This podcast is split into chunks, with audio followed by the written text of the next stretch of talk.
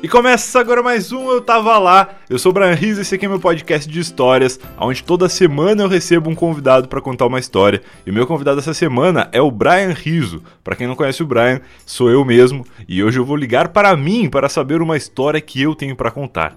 Isso é uma coisa meio louca, né? Mas para pensar, o Eu Tava Lá, ele é um podcast onde eu falo muito pouco sobre mim. Quem me acompanha na internet aí, quem me acompanha de outros podcasts que eu já participei, sabe que o Eu Tava Lá é um podcast onde eu menos falo. Eu ligo para pessoas, ouço histórias de pessoas, comento, brinco e tal, mas falar sobre mim realmente eu falo muito pouco. Então eu quero aproveitar esse comecinho de ano aqui, esse momento onde está tudo mais relax, mais tranquilo, mais calmo, antes do Brasil, eh, antes do, antes do carnaval, não, porque o carnaval vai sendo só em março, eu não vou ficar até março nesse, nesse clima, nesse ritmo. E a gente vai começar a voltar a ligar para pessoas em breve. Mas enfim, o que eu quero dizer é que quero aproveitar esse momento para ligar para mim mesmo e ouvir uma história pessoal, falar um pouco sobre a minha vida, falar um pouco sobre enfim, coisas aí para quem não me conhece, para quem me acompanha só do eu tava lá, para quem nunca viu mais nada meu na internet, não sabe muito sobre mim, como por exemplo, não sabe por que às vezes as pessoas me chamam de Fruves. Às vezes nas redes sociais, lá no Twitter, no Instagram principalmente, a galera comenta muito Fruves, Fruves, e tem muita gente, praticamente toda vez que alguém fala Fruves, alguém me pergunta por que Fruves, de onde que veio isso e tal. E essa é uma história que eu já contei em outros lugares, mas aqui no Eu Tava Lá eu nunca contei. Então hoje vai ser o episódio em que eu vou ligar para mim mesmo, para ouvir a minha história. Antes eu quero só dar um recadinho muito rápido. Na semana passada eu gravei com a Mari e eu falei lá no começo do episódio, ah, me sigam nas redes sociais e tal, porque eu, eu sempre esqueço de falar das redes sociais do Eu Tava Lá como por exemplo, no último episódio que eu falei que eu ia lembrar, eu falei, não, vou lembrar agora, vou falar e tal. Eu falei do Twitter, eu falei do Facebook, que o Facebook eu nem uso direito, e eu não falei do Instagram. Cara, eu sou péssimo para divulgar as coisas. Então sigam, eu tava lá no Instagram, é instagram.com/barra podcast, eu tava lá. E me sigam também, é instagram.com/barra Brian Riso, beleza? Agora sim, eu não quero enrolar muito dessa vez. No episódio passado eu falei pra caramba no começo, agradeci um monte de coisa. Permanece aí os avisos da semana passada. Muito obrigado por ouvirem, eu tava lá. Espero que vocês estejam gostando desse podcast e espero que que em 2019 as coisas sejam ainda mais legais e eu garanto que vão ser. Já estou com convidados incríveis aqui na lista, tem uma lista de convidados esse ano, as coisas estão muito organizadas e tem nomes que, sinceramente, se eu mostrasse para vocês agora, vocês vão querer todos os episódios no mesmo dia, porque eu mesmo ia querer, porque são pessoas muito fodas e vai ser uma temporada muito, muito legal. Então, beleza, agora sem mais enrolação, vou ligar para mim mesmo e ver que história eu tenho para contar pra gente. Ué, tá dando ocupado tá dando ocupado. Eu nunca tinha tentado ligar para mim. Não sei se vocês já tentaram ligar para vocês mesmos. É difícil. É, parece que fica dando ocupado toda hora. Eu devo ser uma pessoa muito ocupada, por isso que eu não tô conseguindo me atender. Enfim, então eu vou fazer o seguinte: eu vou sair daqui, vou deixar o Brian chegar e aí ele vai contar a história dele. E no final eu volto para agradecer. Como eu não vou estar tá aqui para reagir à história dele, é, né? Porque afinal de contas seria esquisito pra caramba, já, já tá esquisito, seria mais esquisito ainda. Então eu vou fazer o seguinte: se tiver algum ponto alto na história, algum momento em que eu, eu, que eu daria uma risada quando meu convidado contasse, eu vou preencher essa lacuna com risadas do Chaves, porque aí não tem como ser ruim. Então se o convidado Brian Rizzo falar alguma coisa legal aí, alguma coisa que, que eu riria, eu vou colocar a risada do Chaves no lugar, e aí é isso, só alegria. Então no final eu volto para agradecer a vocês. Fiquem agora com a história que o Brian tem para contar pra gente. Tudo começa no ano de 2014, quando o jovem Brian de 24 anos, não assim, não tão jovem assim também, mas 2014, eu estava chegando em São Paulo para vir morar aqui. Isso porque em 2013, um ano antes, eu resolvi que eu ia largar o emprego que eu tinha para me dedicar a um blog que eu tinha, que era o brian.com.br. Era um blog que chamava Blog do Brian. Esse blog começou em 2008. Eu criei esse blog enquanto eu trabalhava num provedor de internet lá em Rio Grande, a cidade onde eu nasci. E era um provedor muito legal, que tinha uma estrutura muito inovadora para a época na cidade, né? Porque é uma cidade pequena, que não tinha muita tecnologia. E o provedor oferecia ali algumas soluções de internet via rádio, ADSL, aquelas coisas da época assim, que era, enfim, internet banda larga larga para as pessoas e eu trabalhava lá em 2008, quando eu comecei no Help Desk Center, que é um jeito chique de chamar o suporte técnico. E o suporte técnico ele é um, é um trabalho muito passivo, né? Eu ficava lá esperando que os clientes ligassem para tirar alguma dúvida ou para resolver algum problema que eles tivessem. Eu estava lá para ajudar as pessoas, em geral senhoras e pessoas que não tinham muito conhecimento de informática. Afinal de contas, a galera que manja não liga para o suporte, ela resolve sozinha, a não ser que ela não tenha acesso alguma coisa que só o provedor tem acesso a eles tinham que ligar para eu fazer, mas geralmente esses eram os atendimentos rápidos. Os atendimentos mais demorados e, e complexos de serem resolvidos eram de senhoras e de pessoas sem conhecimento de informática. Então eu ficava lá esperando que essas pessoas me ligassem e no tempo livre eu ficava muito ocioso. Na época, em 2008, eu ainda não tinha internet banda larga na minha casa.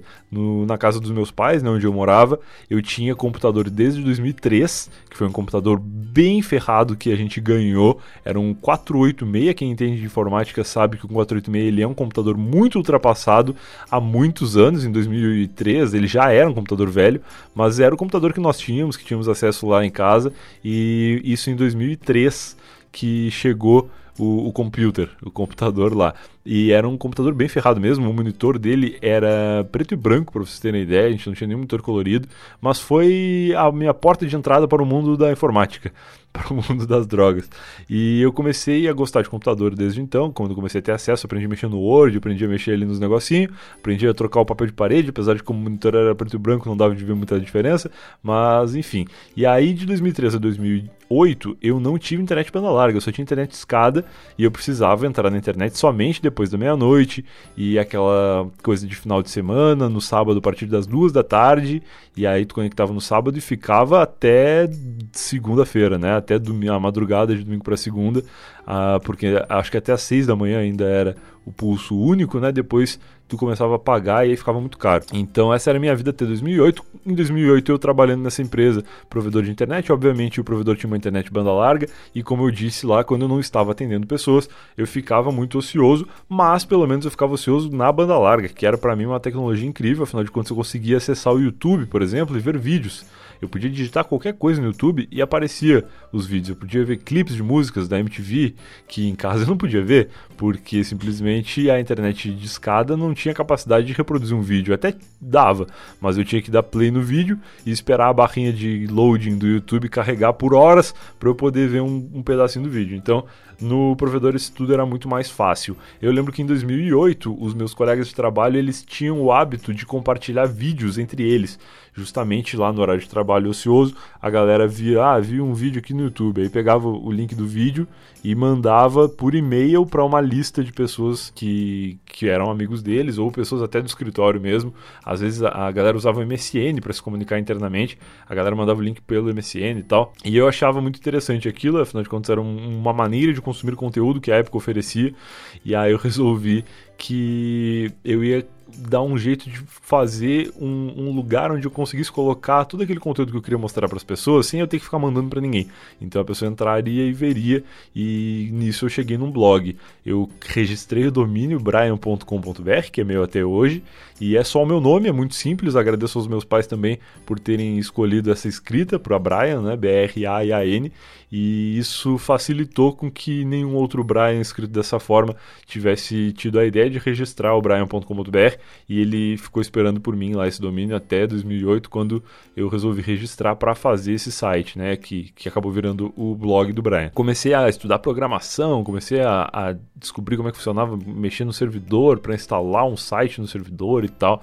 E aí eu descobri o WordPress, que até hoje é muito usado e é basicamente um sistema pronto de blog que tu instala no teu servidor próprio e consegue desenvolver a partir dali um blog, tanto a questão visual dele, né, programação ali, fazer um layout, ou tu pode baixar tudo pronto também, e depois o conteúdo através da plataforma do WordPress, que é muito completa. Na época ela era muito mais simples do que é hoje, mas ainda assim era uma solução incrível, uma mão na roda para tu poder desenvolver o teu, o teu, a tua escrita ali, o teu, sei lá, o teu conteúdo sem ter que te preocupar com a parte técnica da coisa, né? Então o WordPress foi uma mudança na minha vida. Eu resolvi que eu ia usar o WordPress no meu blog e eu comecei lá em 2008 o blog do Brian, que ficou por muitos anos sendo exatamente esse canal onde eu colocava coisas que eu via na internet, fazia ali uma curadoria, né? Depois se chegou até mim esse termo técnico aí muito bonito, mas que na época não existia e quer dizer, devia existir, só que eu não conhecia.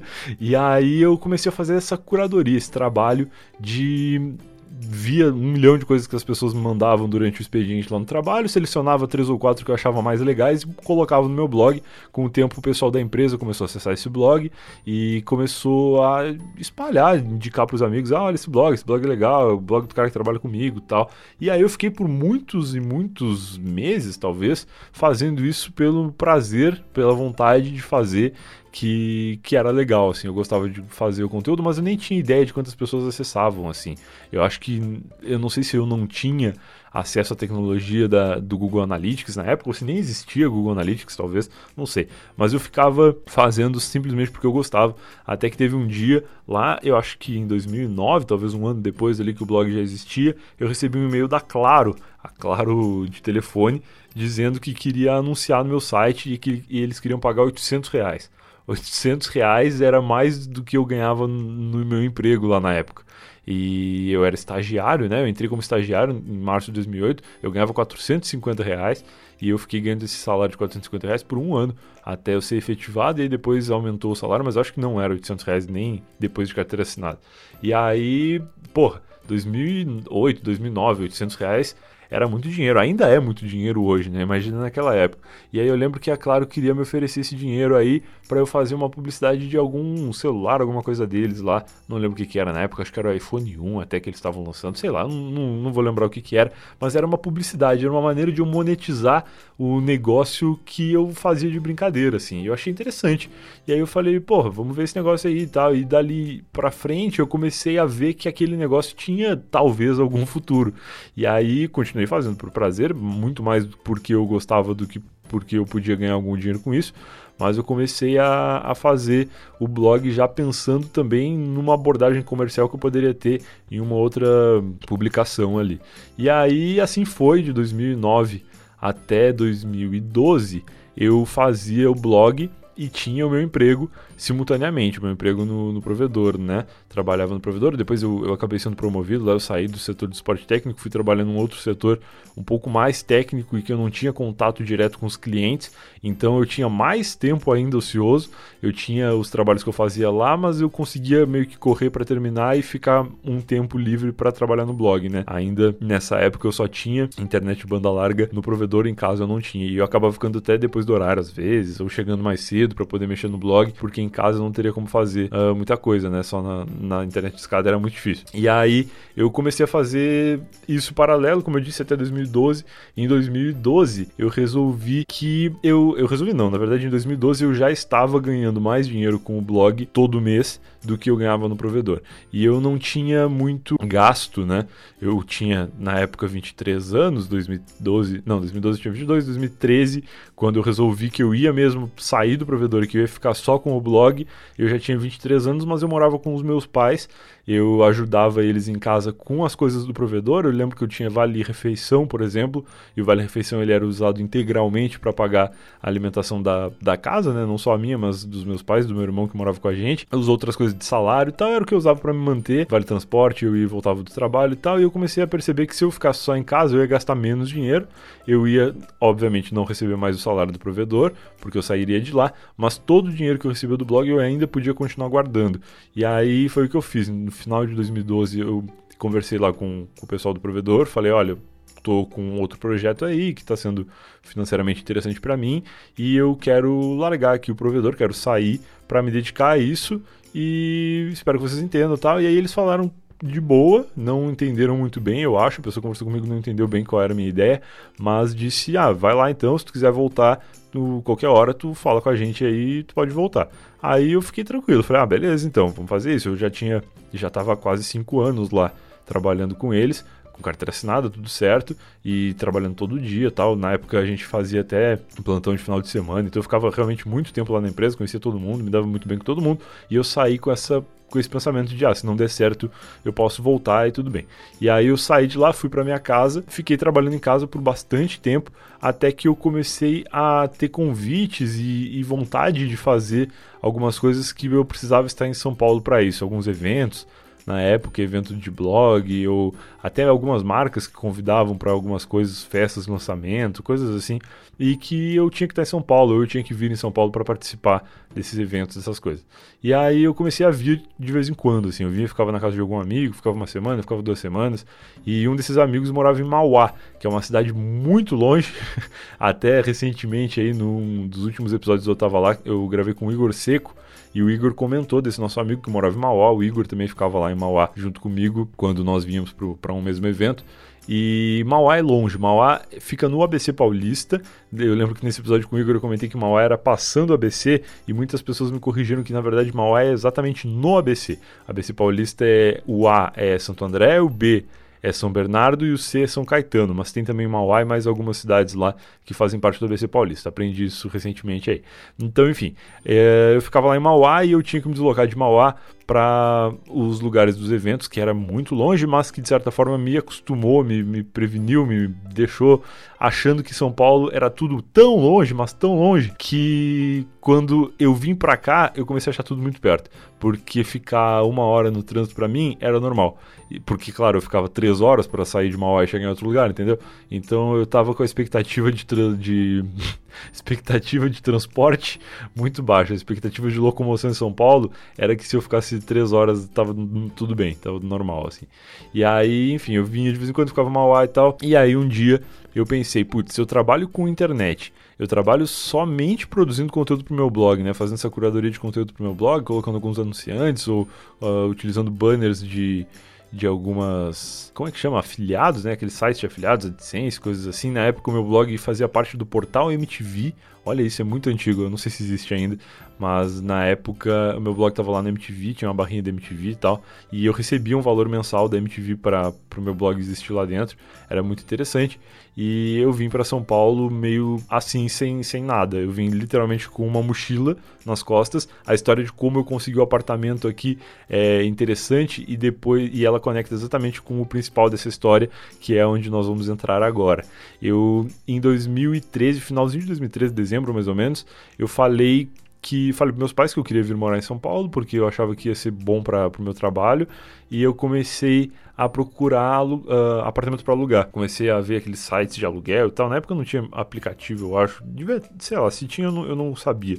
Mas eu comecei a procurar alguns sites de imobiliárias e sites de venda, de aluguel de apartamento e tal, porque eu queria alugar um apartamento aqui e eu não tinha muito previsão de quanto tempo eu ia ficar, né? Eu tinha juntado um dinheirinho para vir, porque, como eu disse lá, eu não tinha muito gasto e eu ganhava no dois salários, né? O salário do blog e o salário da empresa.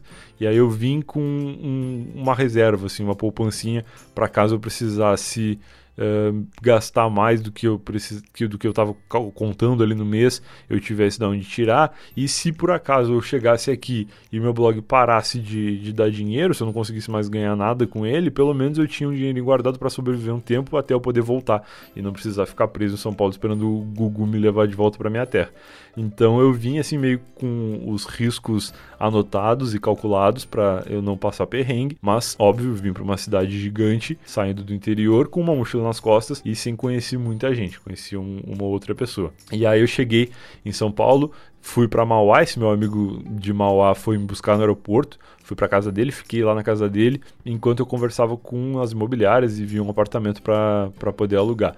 E eu tinha optado por morar em Osasco. Na época eu já conhecia o Luigi, que depois foi trabalhar comigo num salvo tal, e fez num ovo comigo, até também é um participante recente do Eu Tava Lá, participou justamente do episódio seguinte, ao do Igor, e o Luigi morava num condomínio em Osasco, que era muito interessante, porque o aluguel em São Paulo é caríssimo até hoje, na época já era muito caro, mais caro, muito mais caro que Osasco, e Osasco é uma cidade muito, muito pegada em São Paulo, espe especialmente a região onde eu moro em Osasco hoje, é muito perto de São Paulo, tipo, coisa de 4 minutos, mais ou menos, e, e, é meio que um bairro de São Paulo, na verdade, assim, só que Claro, os aluguéis aqui são de um outro município e a maneira como é valorizado é totalmente diferente. Então, os aluguéis aqui são muito mais baratos, as taxas condominais são muito mais baratas e a qualidade de vida eu acho que é a mesma. Na verdade, eu acho até que é melhor aqui porque não é tão louco quanto São Paulo.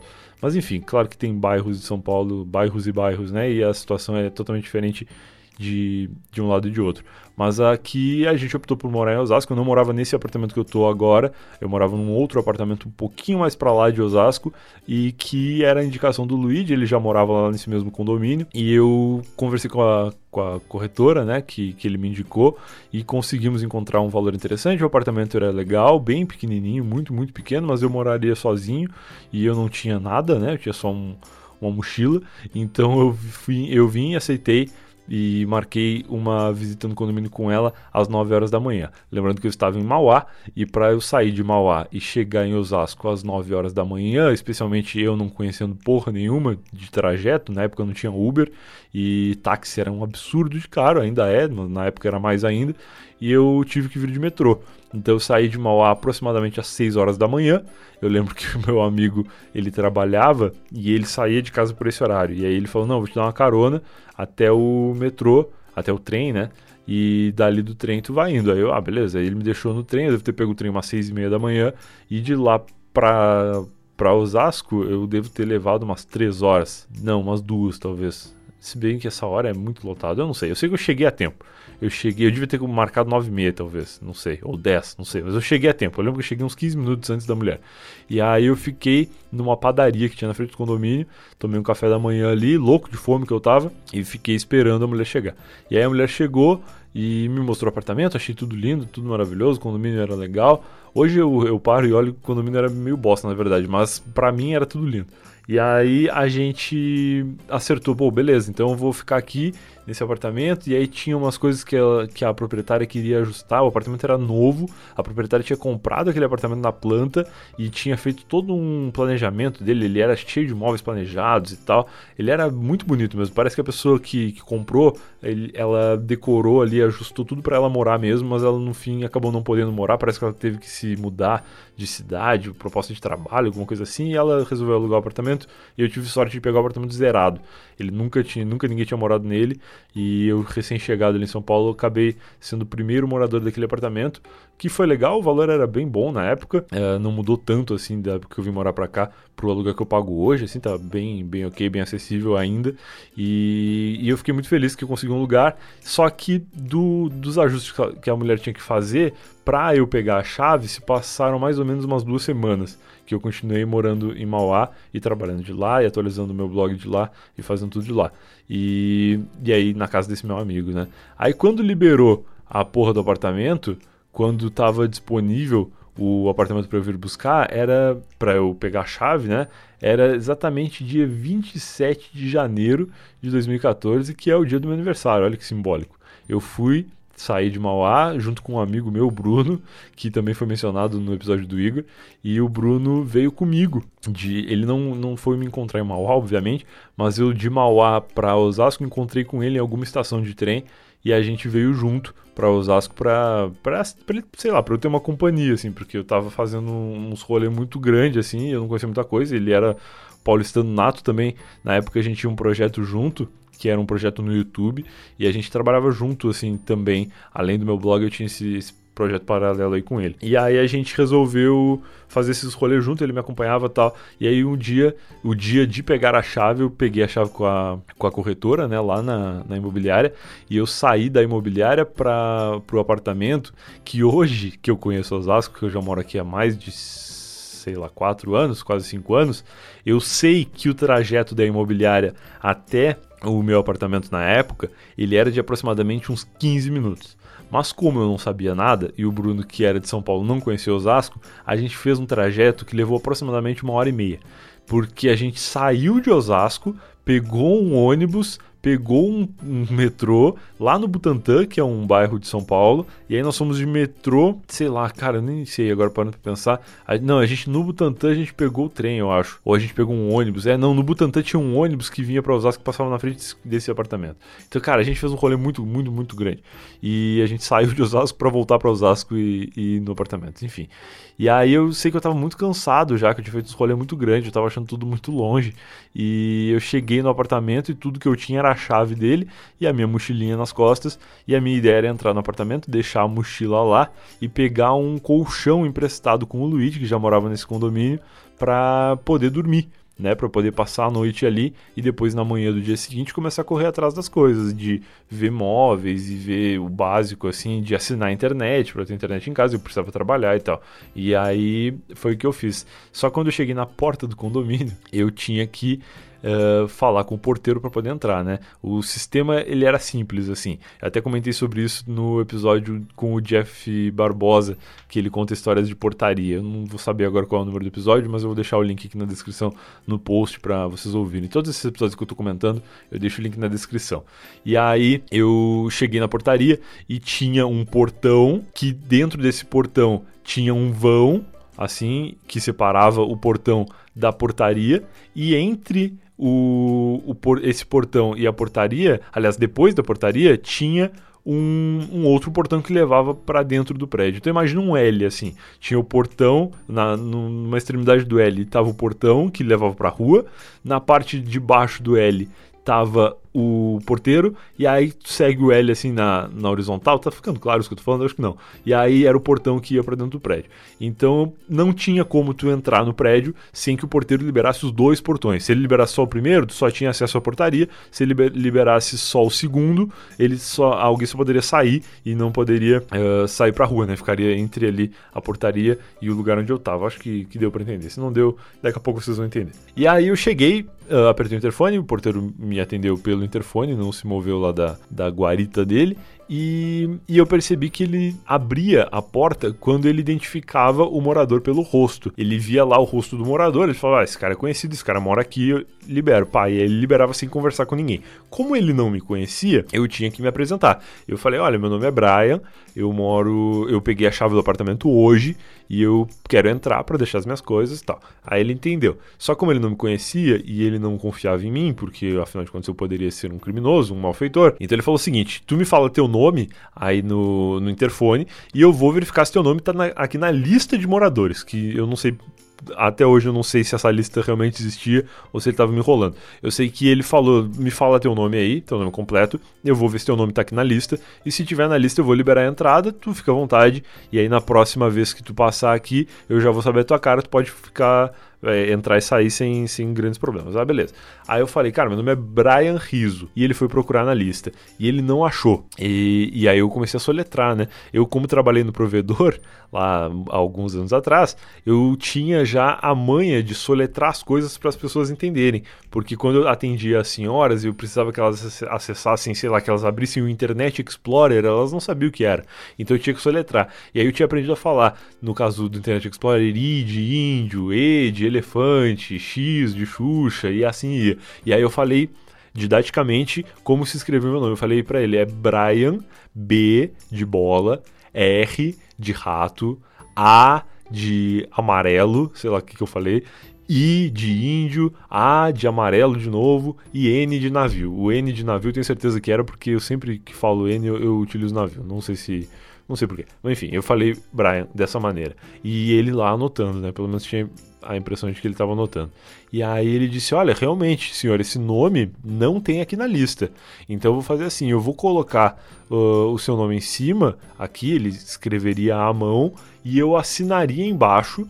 E aí eu não sei em que grau de segurança na cabeça dele isso fazia sentido, mas ele pretendia com que, sei lá, tivesse a minha assinatura no nome que ele mesmo escreveu e, sei lá, se desse alguma merda ele mostrasse a minha assinatura, ou se de repente ele tinha um superior que cobrava que ele cadastrasse novos moradores que ainda não tinham sido cadastrados. Eu não sei o que, que passou na cabeça daquele senhor. Eu sei que ele escreveu Brian lá com muita dificuldade e eu entrei para assinar embaixo, né? E aí ele libera o primeiro portão. Eu entro, quando eu chego na guarita, eu pego o papel para assinar embaixo e ele tinha escrito Fruves. Exatamente isso, ele escreveu Fruves, era F-R-U V-I e ele botou um R. RS, tava escrito Fruviers.